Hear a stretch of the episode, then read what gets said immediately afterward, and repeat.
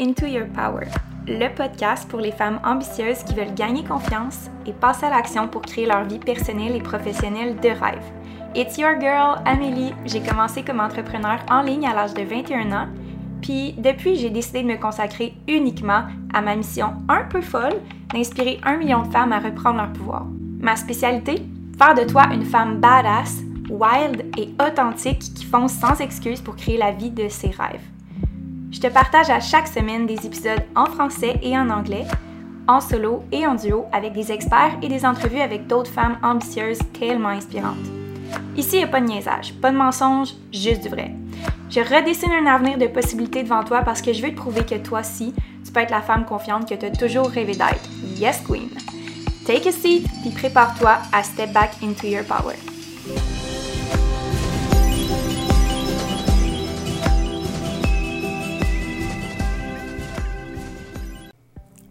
Queens! Bienvenue dans un nouvel épisode, l'épisode 39. Et cette semaine, je dois vous avouer que j'étais vraiment excitée de vous annoncer ça. J'ai une invitée inspirante, courageuse, forte, qui vient nous partager son histoire sur la chaîne Into Your Power. Soyez prêtes parce que je vous jure que cet épisode-là m'a shaké. Autant son histoire que son énergie, que qui elle est comme personne, m'a clairement mis dans un état où est-ce que j'ai perdu mes repères, j'ai perdu mes moyens. Je sais pas si ça vous est déjà arrivé d'être en présence de quelqu'un qui a cette énergie-là. Je pense qu'on a tous besoin, à un certain moment, de se faire challenger dans notre vie par des gens qui ont cette énergie-là, qui nous poussent à aller plus loin et nous prendre action. Soyez prêtes parce que cet épisode-là va clairement changer des choses pour vous si vous voulez reprendre le pouvoir sur votre vie personnelle et professionnelle. Donc, Roxy Valade, vous pouvez la retrouver sur les médias sociaux et je vous invite fortement à écouter jusqu'à la fin parce que j'ai un cadeau pour vous. Alors, ne manquez pas ça et j'espère sincèrement que vous avez apprécié le dernier épisode de la semaine passée, mais celui-ci va être complètement un autre game. Alors, be ready queen à step back into your power. On commence avec l'épisode maintenant.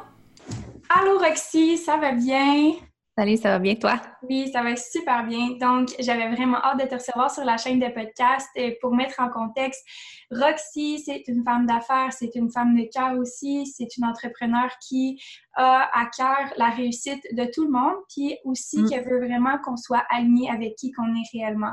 Donc, je mm. pense que tu as un message assez puissant et fort sur les médias sociaux et dans la vie aussi. Je te connais pas personnellement mais c'est juste une question de temps. Donc aujourd'hui, j'ai vraiment hâte de vous la faire découvrir. Et Roxy lance un livre officiellement le 10 octobre. Donc en exclusivité sur la chaîne, aujourd'hui, on va pouvoir en parler, j'espère. Oui. Ouais. Super. Good. Donc, euh, sur la chaîne, j'aime toujours introduire euh, des femmes inspirantes. Puis, je voudrais qu'on commence par ton histoire. Puis, la question que je vais t'adresser, c'est plus particulièrement, ça a été quoi ton wake-up call parce que c'est le nom de ton podcast, c'est le nom de ce que tu fais. Il y a une chose là, que tu aimerais raconter qui a fait que ça a été l'élément déclencheur de qui tu es actuellement.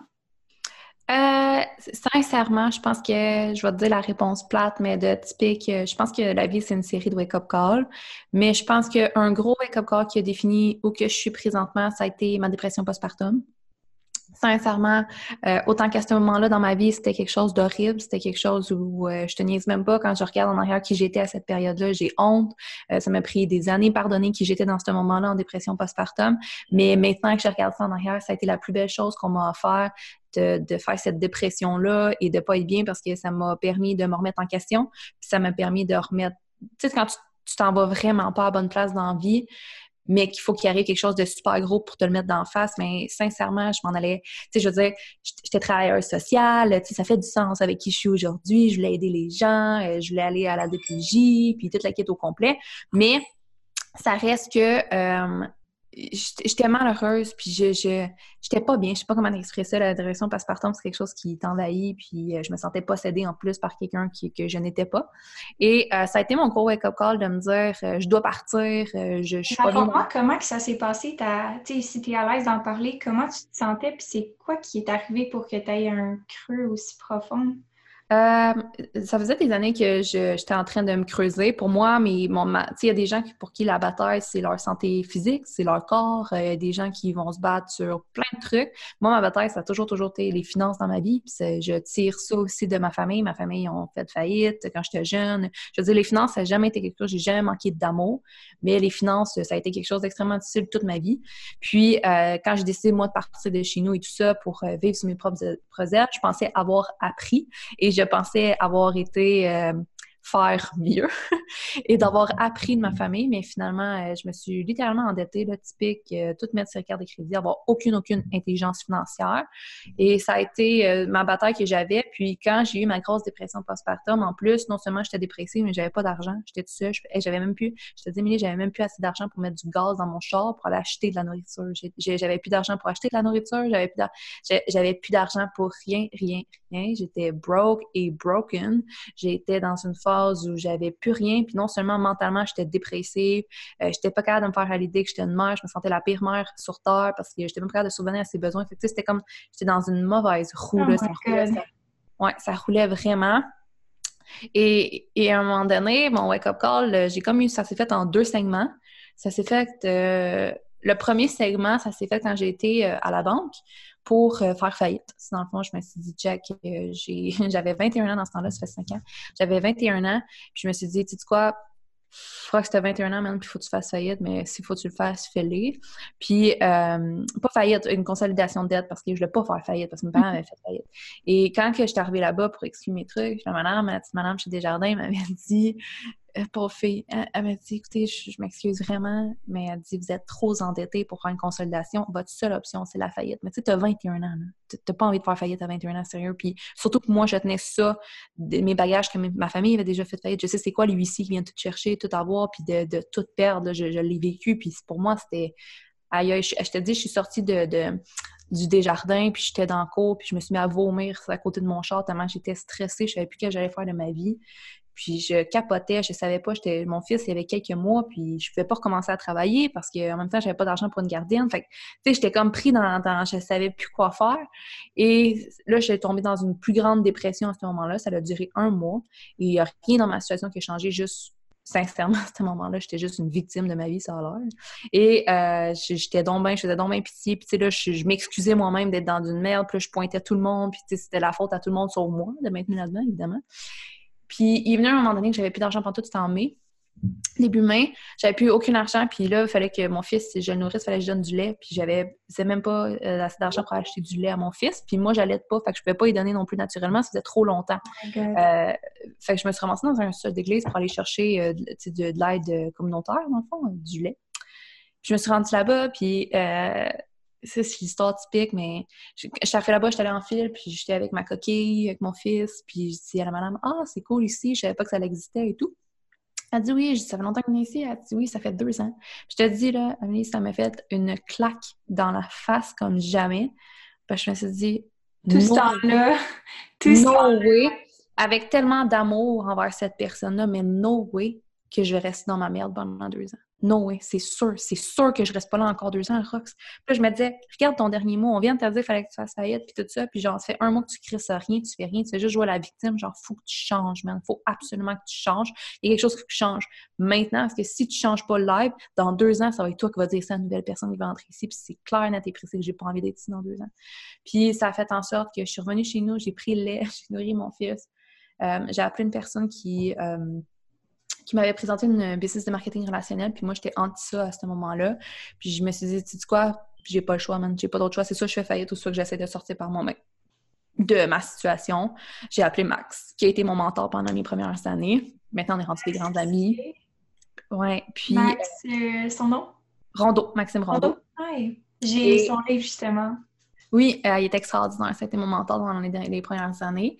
Et euh, il m'a pris sur son aile, puis il m'a dit Rox, es-tu prête? Pendant la prochaine année, tu n'auras plus de vie, mais on va ressortir ta situation, puis il faut que tu sois prête à te faire brainwash. Il faut que tu sois prête à laisser tomber toutes tes connaissances, toutes tes croyances, puis qui t'es aujourd'hui pour devenir ça qui va sortir. C'est comme un état de, de, lâcher prise complet, puis de, tu te rends complètement à la situation, le, peu importe ce qui ouais. Puis un moment donné, des fois, quand je, résistais, puis je voulais pas croire des affaires, dire tu sais-tu qu'en ce moment, ta façon de penser, c'est ce qui t'a crissé dans le monde. Fait que clairement, si tu veux sortir de ta merde, change. Change ta façon de penser. Parce que comment tu penses, ça te met dans la merde. Faut, t'as, plus, même plus le luxe de continuer de maintenir ces croyances-là. Ça m'avait tellement rentré dedans, puis je me suis dit, je vais all-in. Genre, je suis prête, je suis devenue une éponge. J'ai, je te dis, mon fils était. Est-ce que tu penses que c'est. Euh, est-ce que tu penses que c'est justement ça qui a fait en sorte que tu t'en es sorti? Est-ce que c'est parce que tu avais les bonnes personnes autour de toi ou c'est vraiment la décision que tu as prise? La décision. Bien, je pense que c'est un mix des deux. Je pense que dans la vie, c'est bien de s'entourer des bonnes personnes, mais je pense qu'avant tout, même si tu as des personnes extraordinaires autour de toi, si tu veux pas prendre la décision, on n'est pas fait c'est un mix. Si tu prends la décision, tu peux t'en sortir, puis après ça, tu peux décider d'aller chercher des gens qui peuvent t'aider à travers ça, puis t'entourer. Mais tu sais, Max était là, mais je me suis entourée de gens virtuellement. Tony Robbins, ça a été mon plus grand mentor, ça, Gary Vee, puis Mel Robbins. Tu sais, je veux dire, ils me connaissent pas, puis ils n'ont aucune idée que j'existe, ces gens-là, mais pour moi, ça a été mes mentors. Puis je lisais, j'écoutais des audios non-stop. Je, Sincèrement, j'ai tout sacrifié dans ma vie pour vraiment m'en sortir. Puis en moins de six mois, on a fait moins 54 000 à zéro dans mon compte de banque. J'ai tout réglé mes dettes et c'est là que ma santé financière. En six mois? En six mois. En six mois, ça a été. Euh, ouais, ça a été vraiment. Mais j'ai dû démolir toutes, toutes, toutes mes croyances. Ce que je savais. C'est quoi, mettons, la croyance qui était la plus grosse, qui était la plus dure à enlever à l'intérieur de toi? Parce qu'on en a toute une qu'on a, travaillé. Tu sais, la fameuse grosse tannante qui revient tout le temps. Ben, moi, sincèrement, j'étais juste remplie de ça. Les finances, c'était horrible dans ma vie. J'étais remplie de fausses croyances. Mais, mettons, la plus grosse, c'est, ben, je mérite de me gâter. Fuck off. T'as pas une crise de scène, tu gâtes-toi pas. Tu comprends? Je, mm-hmm. méritais de me gâter. Je méritais ça comme personne. T'as pas une crise de scène, arrête d'acheter. Arrête de vivre au-dessus de tes moyens. Genre, le crédit, c'est, c'est pas supposé être ta vie. C'est comme, j'avais tellement de croyances par rapport à l'argent. Le, côté, il faut travailler fort pour faire de l'argent. Il faut juste travailler à l'heure. Euh, j'avais tellement de croyances par rapport à ça. Je me suis vraiment fait casser mes croyances limitantes par rapport à ça. Puis, tu sais, Max, dès que je commençais à faire un peu d'argent, j'arrivais pour me gâter. Que tu ben, c'est cool, on a fait, non, tu vas placer ça de côté, puis tu vas régler tes dettes, puis tu vas faire telle affaire, puis genre, il dit, tu mérites pas de te gâter, là. Il dit, t'es encore dans le trou, qu'est-ce que tu fais? Tu vas pas aller te gâter à cause de... Tu sais, il m'a vraiment choqué par rapport à ça, puis, puis beaucoup, beaucoup de trucs. Puis, il y a des gens qui me trouvaient un peu euh, Hitler à ce moment-là, comment j'étais, puis on m'a trouvé folle de, couper ça, mais ça m'a pris quatre ans avant de réavoir une télévision, parce que, je disais, maintenant, j'ai un enfant aussi qui écoute, puis il tripe, on écoute des films ensemble de Disney, puis il a grandi, mais... Sais, au début, sincèrement, la télévision, ça, je n'avais pas le luxe de m'arrêter puis d'écouter la TV. Tu comprends?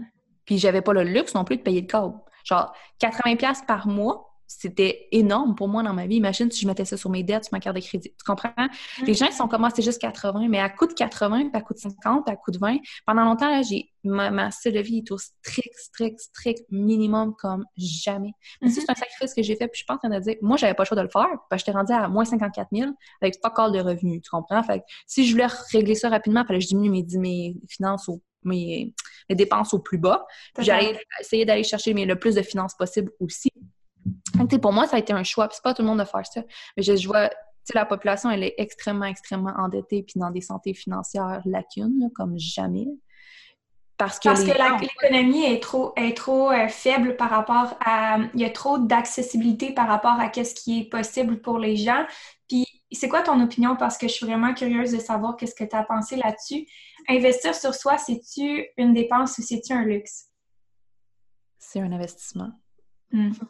C'est un investissement. La plus belle chose que les gens peuvent faire, c'est d'investir sur leur tête. La plus belle chose, le plus beau cadeau que tu peux te faire dans ta vie, tu ne pourras jamais, jamais perdre à évoluer. mettons, que tu étais dans le marre, mettons qu'on se dit les vraies affaires puis qu'on parle des vraies affaires.